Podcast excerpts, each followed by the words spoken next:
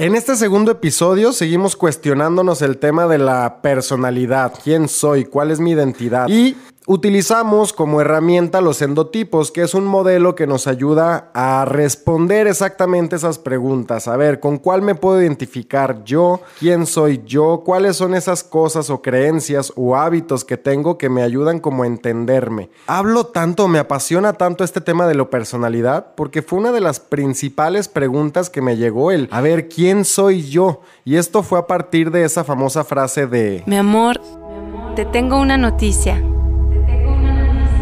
¿Vas a ser papá? Uy, ahora sí, olvídate de volver a dormir. Más dinero, más dinero, más dinero, más dinero, más dinero. Las palabras convencen. Pues ahora sí con tus hijos lo vas a pagar. Tranquilo, lo estás haciendo bien. Hola, soy Jaime Rubalcaba Ramírez, papá de un niño, una niña y dos perrijos.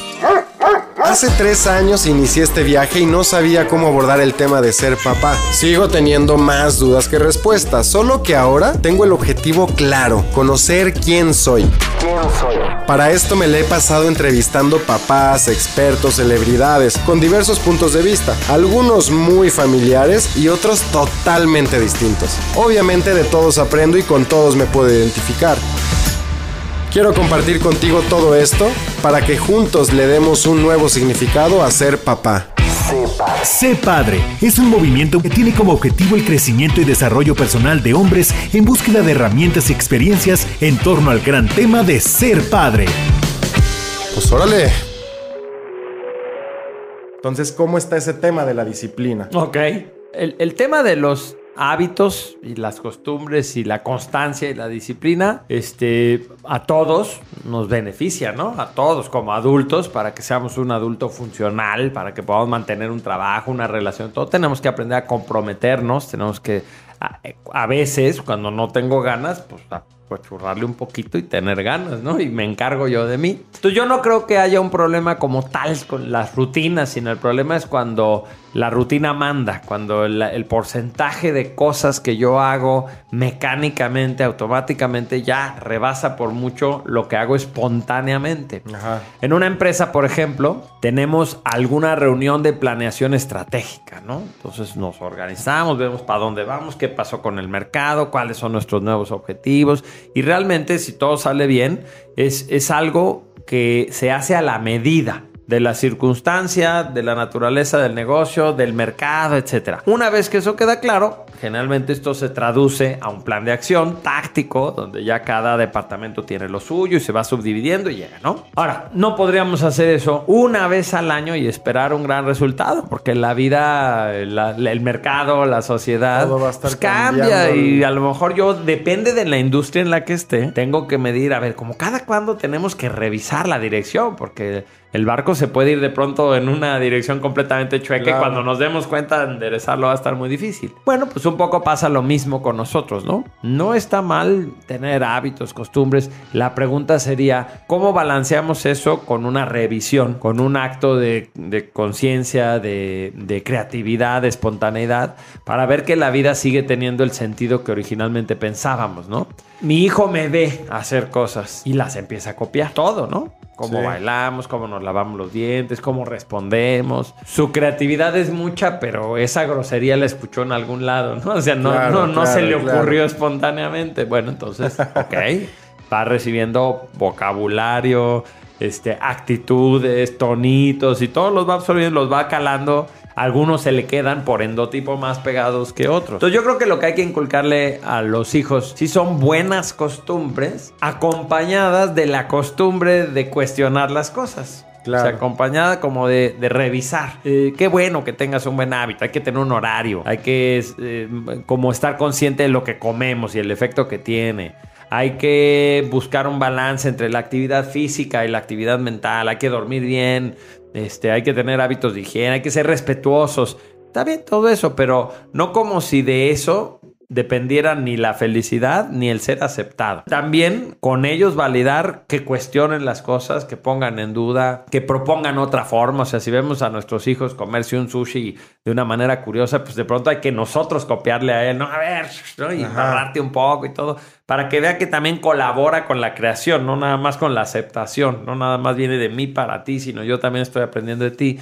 Y que, y que con el tiempo eso lo convierta también en un creativo. Para mí, en, en el modelo de ontocreatividad, yo planteo que lo opuesto a los hábitos es la creatividad que son las dos opciones. Y normalmente para defender mi argumento lo que digo, mire, es como si tú vas a un restaurante, solamente tienes de dos opciones. O pides algo que ya has pedido anteriormente, que sería tu costumbre, o pides algo nuevo. Si tú vas a una reunión, o platicas de las cosas que normalmente platicas, o sale un tema diferente. O cuentas el chiste que ya sabes cómo te sale y más o menos ya sabes cuál es la reacción, o te avientas a, a testar, ¿no? Un, chiste que no, que apenas lo viste y que dices, bueno, pues a ver qué tal me sale. Entonces, en todo momento de la vida, tú tienes dos opciones. O haces las cosas como ya las has hecho, o te avientas a explorar algo nuevo. Si eso está balanceado, eso es lo que le queremos transmitir a nuestros hijos, ¿no? Balancealo, balancea. Está bien tener buenas costumbres, buenos hábitos, pero que no se conviertan en la norma, que, no, que tu vida no sea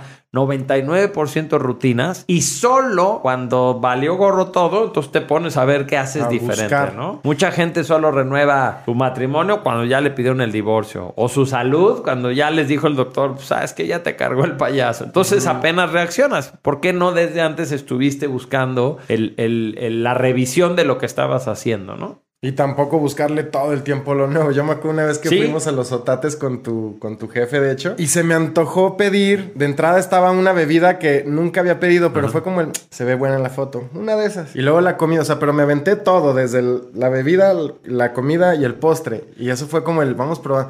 No me gustó nada. o sea, ninguna de las mala. tres. Y me acuerdo que sufrí ahí, o sea, fue como el puta madre, hubiera pedido al menos uno, que ya sé que es como mi safe, ¿no? Así como Claro, de repente uno también. seguro. Digo, y también Sí, es como sí, que sí, todas las veces que como hago lo mismo, entonces tampoco me sucede ahí como ese tema. Y, y además, la, o sea, hasta le llamaríamos mala suerte porque la probabilidad era poca, ¿no? Sí, de las sí. tres cosas debe de caer bien, me- pero ni modo. Entonces, exacto, también si, la, si en, en la vida todo el tiempo estuvieron siendo creativos, todo lo renovamos, todo lo hacemos diferente, va a haber muchas desventajas. Por ejemplo, en un trabajo, si tú cambias constantemente de actividad y de proyecto, pues nunca vas a construir un legado o nunca vas a ser famoso por eso, porque pues no le diste el tiempo. Y Por lo conocemos menos a no vas a así. saber por qué le diste cuando Ajá. le diste, ¿no? De repente. Entonces, a- en ese caso le aclararíamos que tampoco. Pero, este, es rarísimo ese caso, ¿no? Es rarísimo alguien que le diga, ya no seas tan creativo. Ajá. Lo más normal es que hasta los creativos, ahí me refiero a, a los artistas, los este, músicos, todo, también caen en un montón de hábitos. Al ratito ya solo escuchan la misma música y promueven la misma idea y se van al mismo público. Porque todo eso da seguridad, ¿no? En el mundo de las artes plásticas, eh, le llamamos estilo. Y decimos, no, es que ya desarrolló su estilo en, en tal exhibición. Ahí ya Marta Chapa desarrolló su estilo. Pintó unas manzanas y el resto de su vida pintó unas manzanas. Ajá. Y lo aplaudimos, ¿no? Este, yo siempre digo ya el, el- el extremo y el que todo el mundo nota, pues es Arjona. Ay, sí, ahí sí ya digo, bueno, es- ese queda claro que encontró algo y lo volvió a hacer y lo volvió a hacer y Sí, se sí, fusiló Arjona el resto de su vida. Entonces me doy cuenta de que hasta esas personas que identificamos como muy creativas también ya agarraron sus rutinitas, ya agarraron una forma y la repites y la repites y la repites. De vez en cuando hay que cuestionar. Te doy un último ejemplo. Yo tengo muchos años dando cursos. Seguro que hay muchas cosas que las hago igualitas una y otra vez. Ahora que fue la contingencia y que pasé mis cursos en línea, de pronto me cayó el 20 así de, a ver, ¿y por qué estoy normándome bajo la premisa de cuando daba los cursos en vivo? O sea, por ejemplo, que un curso dura la sesión como dos horas y media y que hay que hacer un grupo en la mañana y uno en la noche para la gente que está en la mañana y otro para los que están en la noche y que tiene que ser una vez por semana y que, ¿no? O sea, cuando me pasé en línea de pronto dije, me estoy arrastrando todas las costumbres Sí. que tengo de tener un salón, Creo que pero así no estoy es. en un salón, entonces ¿por qué lo estoy pensando así, no? Entonces eso me llevó a, a cuestionar y de ahí surgió esta nueva escuela de Colegio Vivir porque era, si yo volviera a hacer una escuela bajo ¿Cómo estas nuevas premisas, ¿por qué me caso con nada, no? Y, y sí fue muy diferente. Entonces, con los hijos, ¿cuál es la fuente principal de recursos? Pues tu propia infancia. Claro. Normalmente tú a tus hijos piensas, a ver, ¿qué rolas oía yo cuando era niño? Y se las pones, ¿no? Entonces está bien, ahí hay un recurso. incluso. así. Pero, ajá, yo les he buscado la Sí, pantera sí, rosa, sí, ¿no? En sí. YouTube. Y luego ya cuando lo estoy viendo con ellos digo, chale, era bien complicada. Ahora veo las que les toca a ellos y a veces digo, qué bárbaro, no, no tiene nada que ver con lo que yo veía. Entonces, está bien tener ese pasado, pero balanceado con cosas nuevas, ¿no? ¿Qué le podría yo enseñar que sea diferente? Oye, ya ver, y hablando de esto, a mí me interesa muchísimo exactamente como tu infancia. Es decir, ¿cómo describes exactamente como tu relación con tu papá en cuestión de endotipos y, y ustedes dos como endotipos, cuál era ese tipo de relación? Pero también que no fue un tipo de relación común y corriente, es decir, Sí, tu no. papá no es común y corriente, ¿no? O sea, como que, ajá, no es el estándar de los papás. Entonces, ¿cuál fue para ti ese ejemplo de paternidad? Porque la paternidad que tú viviste fue muy diferente a la mayoría. Entonces, ¿qué generó para ti eso? Bueno, por un lado, mi papá es muy distinto públicamente que como papá. Como papá es, es curioso y lo puede constatar mi hermana. Este, mi papá fue, un- fue un papá como tradicionalista. Nadie hubiera pensado eso porque es rock and rollero, tatuado, rastas, este, todo ese rollo que insisto, si lo googlean como Sergio Arau, pues van a ver a un cuate así, un artista conceptual, ¿no? Pero con, conmigo y con mi hermana nos fomentó mucho, por ejemplo, ese tema de las buenas costumbres. Había un rollo en la mesa de, de comer bien y que no vieras el tenedor y que no, no cruzaras un cubierto, lo tenías que dejar y había todo un rollo. Y, al final, obviamente, levanta tu traste y lávalo y así. Nosotros alguna vez, ya sabes, le hicimos la burla así de, ay, papá, pero pues nunca vamos a comer con los príncipes, ¿no? O sea, ¿por qué nos enseñas todo esto? Y que el tenedor va así, y lo orientas para acá y, y cuando terminas de comer pones así las- los cubiertos en Sí, esta sí, dirección, sí. significa que estás satisfecho, ¿no? Así. Y nosotros le decíamos mucho eso así de, ay, papá, pero si ni que fuéramos a comer con la realeza, ¿cuándo vamos a ir a comer, no? Toda la anécdota es que ya más grande, no, no era yo ya niño, pero la esposa de mi papá se ganó una beca, un concurso de, de literatura y parte del premio fue ir a comer con la realeza y se fueron a España y tuvieron una comida. Y entonces papá nos mandó una foto, ya ven, pendejos, Ay, sí puede ser que un día coman con la realeza, ¿no? Ven, Este, ven lo ¿Para qué importante. sirvió?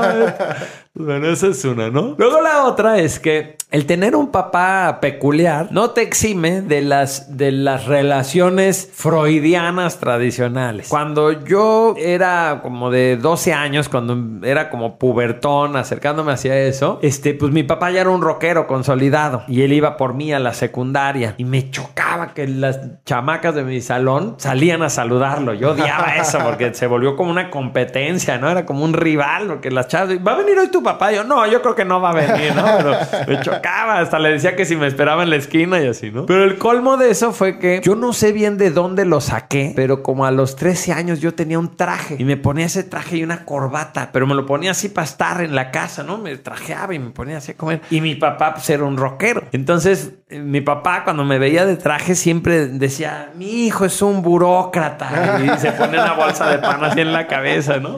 Y a mí me daba coraje, pero a la vez yo sentía así como, sí, yo, yo no quiero ser como tú, sí era mi rebelión. Y los, mis compañeros de la escuela pues, se vestían como mi papá y sus papás eran los de traje, Ajá. ¿no? Que le decían, vístete como una persona decente, ¿no? Pareces carcelero. Ah, Sí, Ajá.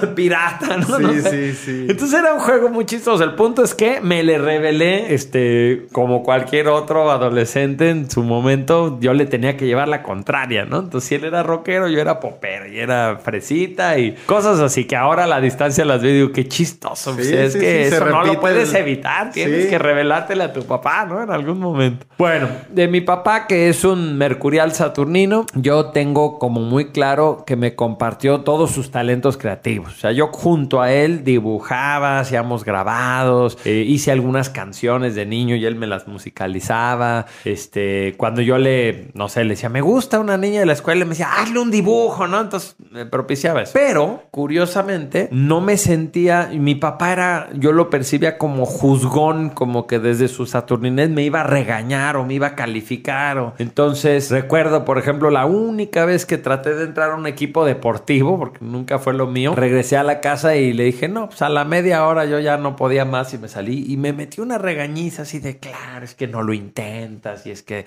no te importa y por eso no llegas a ningún lado, algo así. Y para mí eso no me sirvió, o sea, no fue como, ay, me picó la cresta y entonces regresé al otro día. Sino que yo nada más dije, pues entonces en la vida volveré a hacer deporte porque ya vi que no, No es lo te voy a mío. complacer ahí. entonces no, yo creo que ahí él quiso llegarme como por psicología inversa, y de lo voy a regañar y entonces le va a caer el Ajá. 20 por demostrarme, pero no, yo no le quise demostrar ni madres.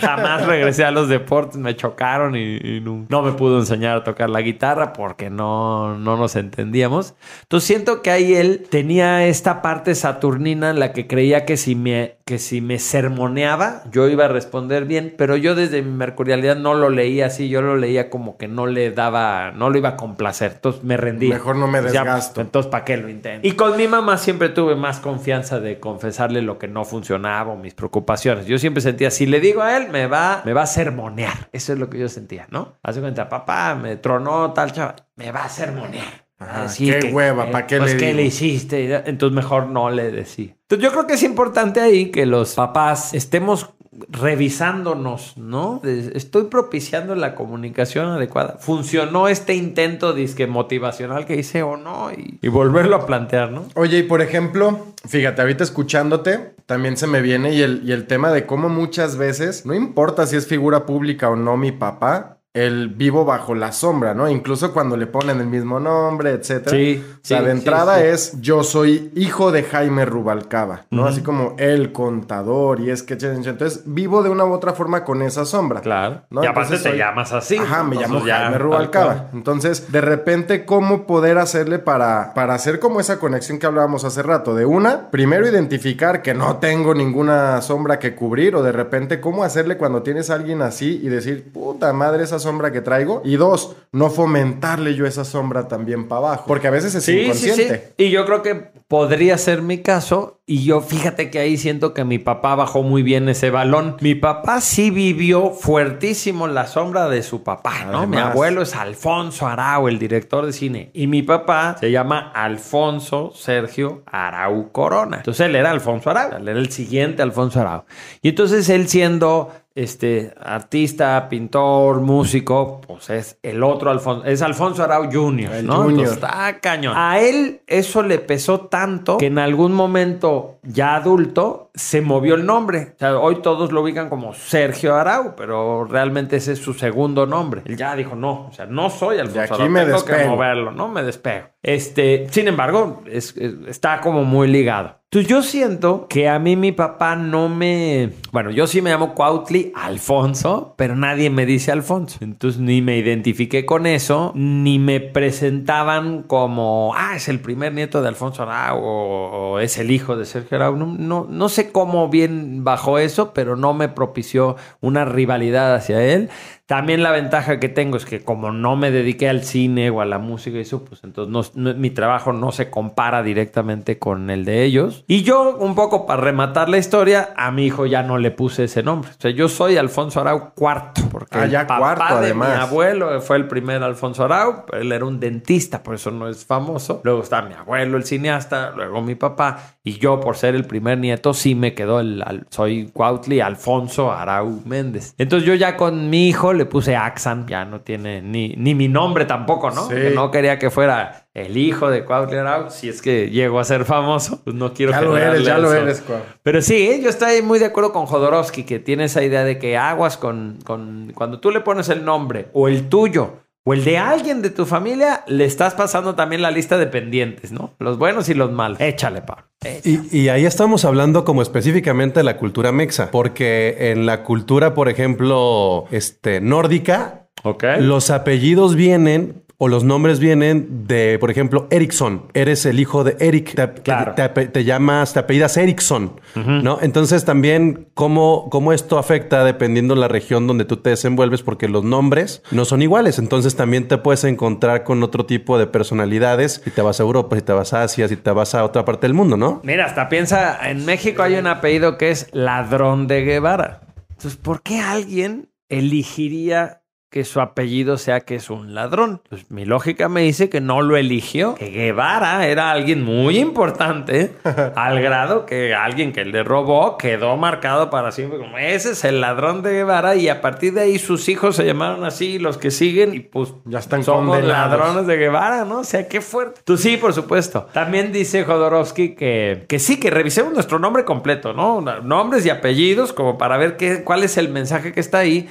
Porque también puede ser cultural. Por ejemplo, que alguien en México, que somos una cultura judio-cristiana, se llame Jesús. Él dice, a ver, si a un hijo le ponen Jesús, ya también hay una expectativa, ¿no? El Salvador. Es el Salvador. O le ponemos Salvador, ¿no? Él dice, ¿qué tal que a tu hijo le pones Salvador? ¿A quién viene a salvar? O Socorro, ¿no?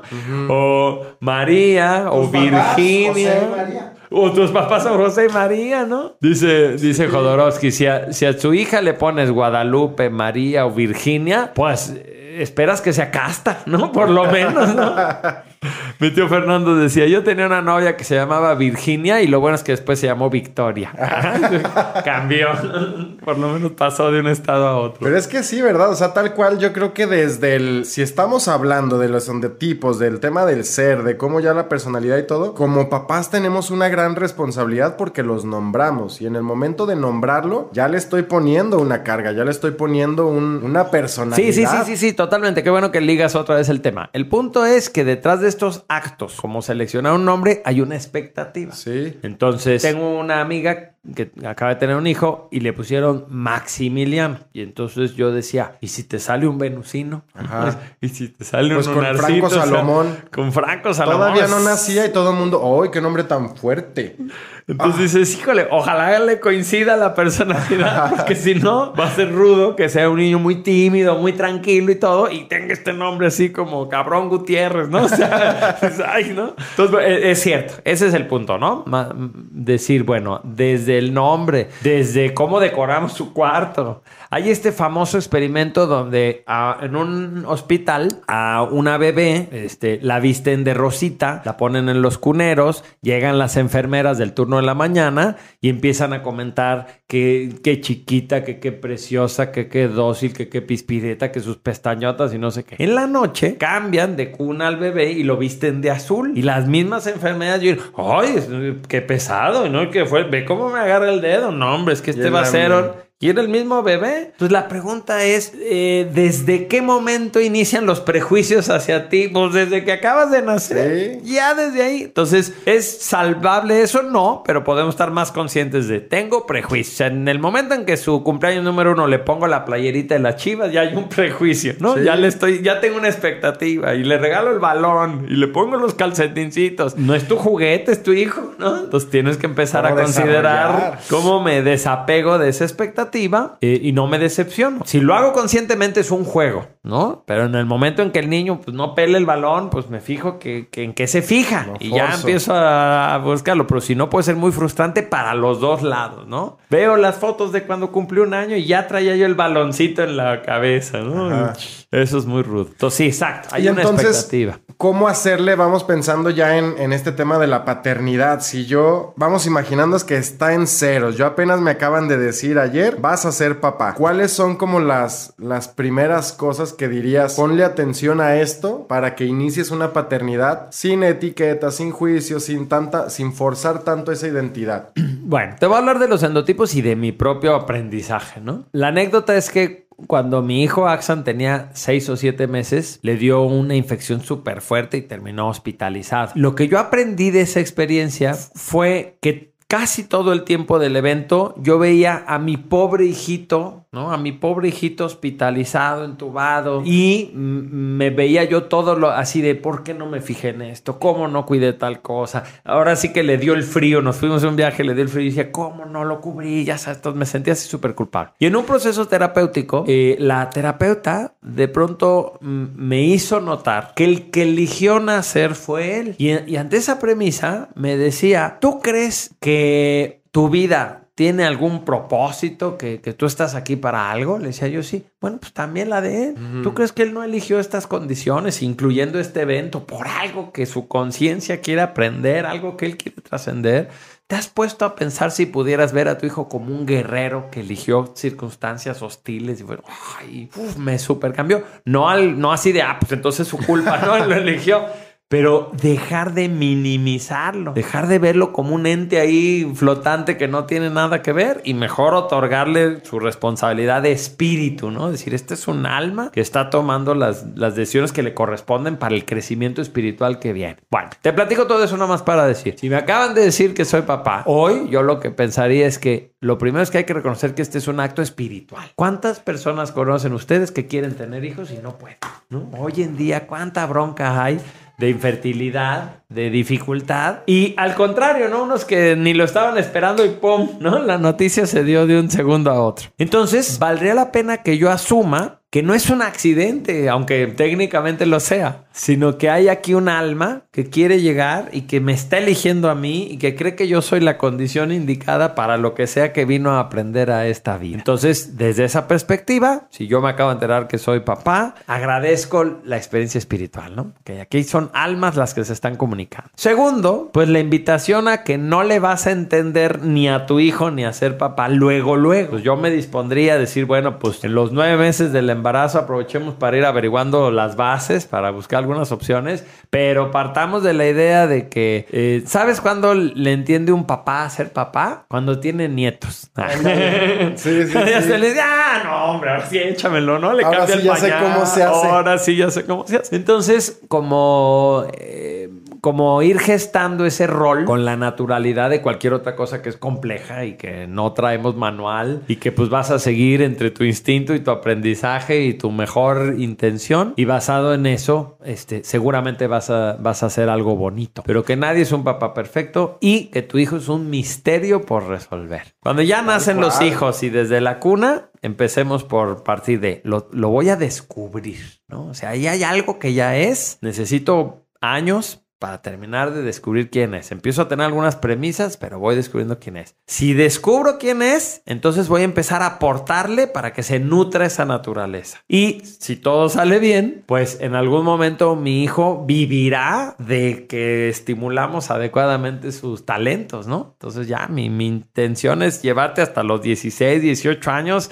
a, a que, a que llegues al punto donde puedas vivir de ser A tú. partir de ser. ¿no? Ya, sí, ¿no? de ser completamente, no, no de lo que se espera ni nada. Entonces, bueno, pues esa misión implica mucho amor y mucho, mucha aceptación, no solo hacia allá, sino también hacia ti, de que, bueno, pues ni modo, ya le inculqué esto, ya pasó esto. Voy a ver si encuentro otra oportunidad para moverlo, ¿no? Y es que, fíjate, curiosamente yo creo que ahí se liga, ¿no? El, el- para mí el tema de, de cuando me dijeron esa noticia de vas a ser papá, pues fue la primera pregunta del, espérate, ¿y quién soy? Antes de ser papá, ¿quién soy yo? Así como... ¿Quién como era para antes de este rol que me acaban de decir? Para darme una idea de cómo quiero ser como papá, pero de Sí, entrada sí. es, se viene toda esta regla del, pues no le puedes decir que sea deportista si no te ve hacer deporte, no te puede, o sea, como, como el, a ver, si yo me enfoco en mí, en ese autoconocimiento, en ese descubrimiento, y si, y yo creo que si mis hijos ven que yo me estoy conociendo y que yo estoy viviendo de mi ser, quizá ellos puedan hacer lo mismo, que no los estoy queriendo obligar, ¿no? Pero al menos es, pues que vean un camino de autodescubrimiento Claro. propio. Y ya de ahí,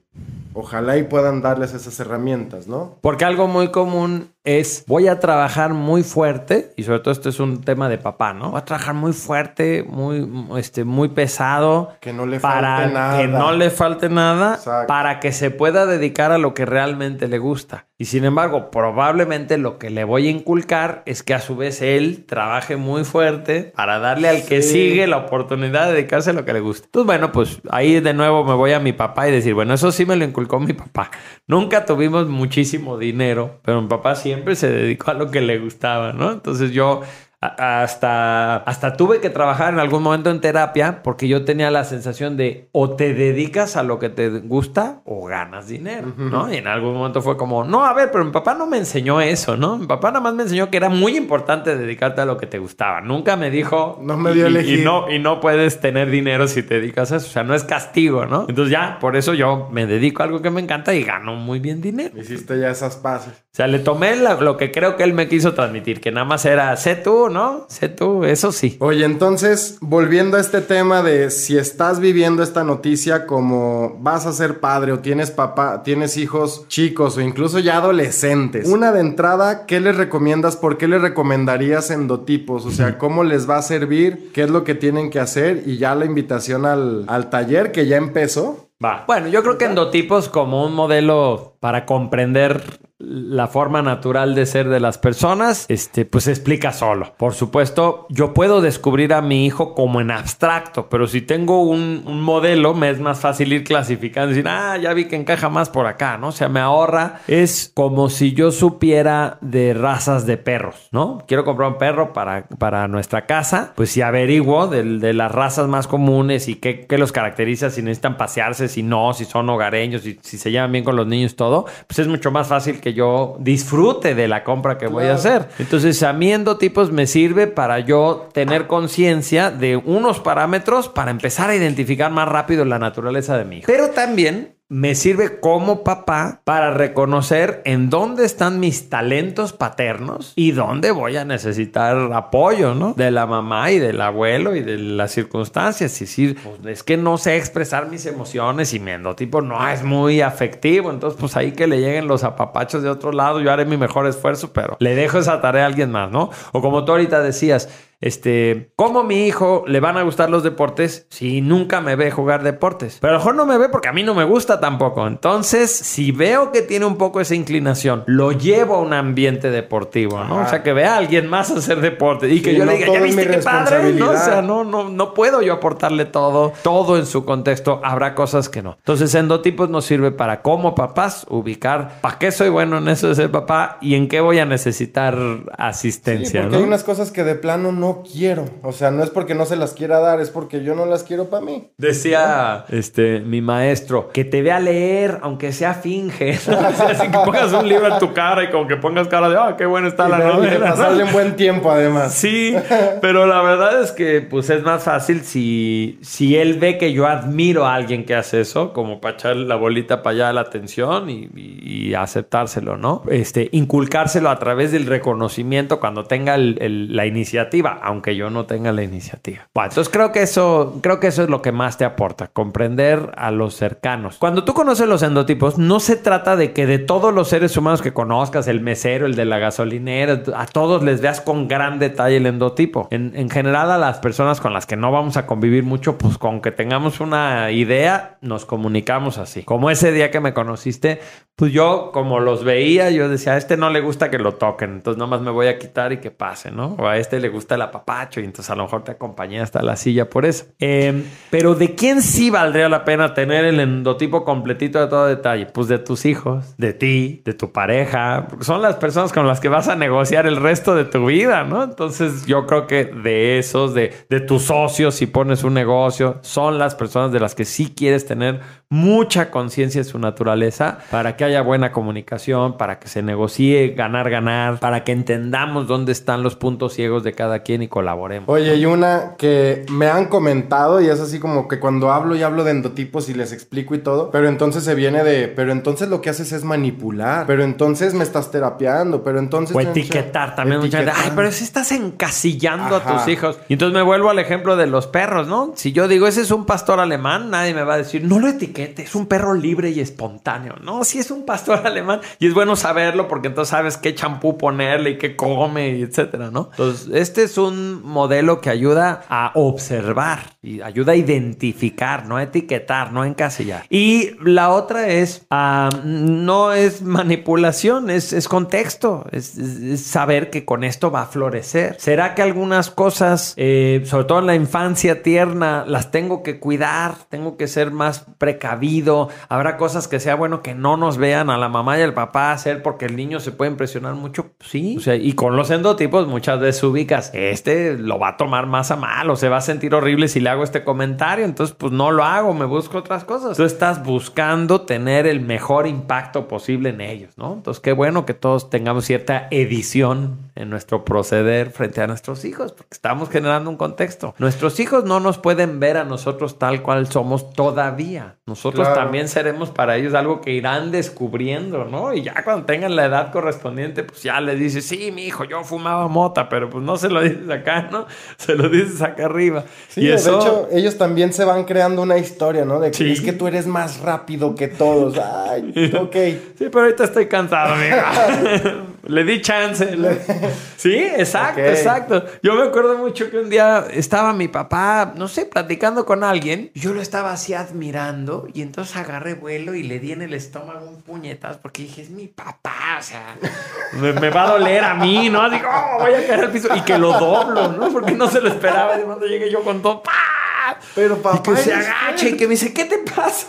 Y yo decía como que yo no, no, no me lo esperé, ¿no? Me sorprendió mucho. De que eres de Bueno, acero. Sí, sí, yo juraba que no iba a pasar nada. Entonces, bueno, pues todas son cosas que vas descubriendo poco a poco para empezar a tener una noción de un humano, ¿no? Pero exacto, qué bueno que lo dices así. Ellos están escribiendo una historia, pues tú les estás editando un poquito la historia para que sea lo que ellos necesitan en ese momento. Es igual que la sexualidad, ¿no? Tú no le explicas a los niños así, recién chiquitos, todo a detalle. Bueno, pues, está bien, vamos por etapas entendiendo la vida. Tú también te editas en cierta manera frente a él. Bueno, y del curso, pues eh, está bien fácil. Métanse a internet y busquen endotipos o específicamente endotipos.com porque esa liga siempre los va a llevar a la versión más actualizada de endotipos. Si nos están oyendo en este momento, en el 2021, pues eh, hay un taller padrísimo en línea, este, muy bien diseñado para que sean clases breves y te vayan cayendo los 20 y todo lo descubras. Pero si alguien nos está viendo en el 2052, pues pongan endotipos.com y no sé a qué los lleve o si todavía existan los, las ligas, pues averigüen cuál sería el equivalente, ¿no? Pónganse en sus lentes inteligentes o en el chip interno endotipos. Y seguramente los va a llevar a lo más nuevo. Eso es modelo padrísimo. Yo siempre doy esta garantía de que si no te está gustando te devuelvo todo porque yo sé que siempre es un parteaguas, que siempre hay un aprendizaje y que complementa otras cosas. Claro. Un- una cosa que sí me han dicho así de, no, es que yo ya me gusta la astrología o el enneagrama. Yo digo, pero lo complementa, no, no tienes que sustituir No uno por el otro. Es que yo me baso en numerología. Está bien, síguete basando. Agrégale estos elementos. Es, es nada más para comprender mejor. Y yo creo que ya sea de dos, que estés en este recorrido y que te esté ayudando a, conocer más como una herramienta extra para el, para el desarrollo. Y si no estás, no tienes ni idea, es una herramienta muy accesible para entender fácil. Sí. ¿no? O sea, como es, es una buena iniciación Sí. para a mí, eso me encantó. Creo que tienes toda la razón. O sea, creo que es un modelo profundo, pero sencillo. Y entonces, para que mm, el autoconocimiento es algo que le suena a conocer su carro, ¿no? Este es un buen modelo para principiante. O para un avanzado, a lo mejor hasta un astrólogo que ya pues, siente que sabe, o un psicólogo, un terapeuta. A todos les ha gustado mucho cuando lo conocen. Claro, esto empata perfecto con esto, con esto. Entonces, véanlo como, al- como algo para avanzados y para principiantes. Totalmente de acuerdo. Bueno, pues thank you, Jimmy. Wow. Muchísimas, muchísimas, muchísimas gracias. Como siempre, me encanta esta sensación de cuando platico contigo, termino y me siento más inteligente. Me siento Yo como me que siento aprendí. viejo. Ah, sí, me siento que me preguntas como si supiera yo mucho. No, gracias No, a ti, siento, Jimmy. me siento chingón. siempre con esa, como ese regalito que dejas cuando con alguien de, de- de conocimiento, de- del cuestionamiento. Entonces, me encanta como siempre las pláticas contigo. Este tema seguramente lo estaremos echando y profundizando un montón porque este recorrido para mí va para largo y seguramente te veo ahí a mi lado. Me encantará. Cuando ya tengamos el episodio sobre adolescentes, ¿no? Que ya vendrá. Sí. ¿No? Bueno, pues gracias, Jimmy. Sí, padrísimo. Platícanos ya para despedirnos cuáles son tus redes sociales y dónde te podemos seguir. En todas soy Cuau Arau. Cuau Arau en Instagram, en Facebook, en LinkedIn, en TikTok, en todas. Si, si ustedes ponen Cuau Arau, así me van a encontrar y por supuesto me encantará que estemos en contacto. Venga, grache. Soy acción. Soy pensamiento. Soy amor. Sé padre.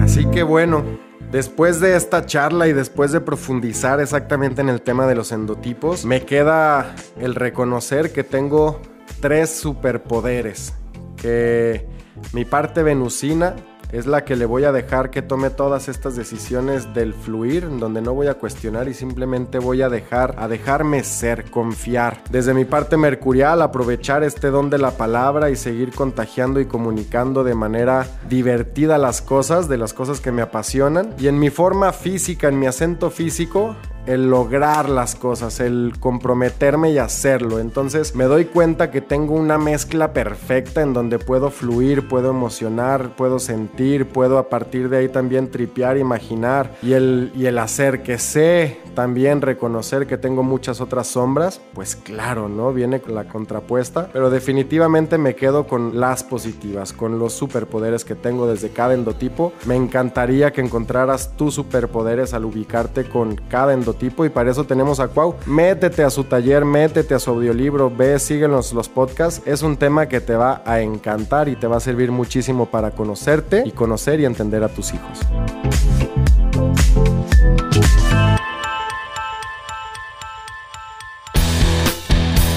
Hola, hola, soy Jaime. Espérate, tengo el objetivo claro, conocer quién soy. Sé padre. Sé padre.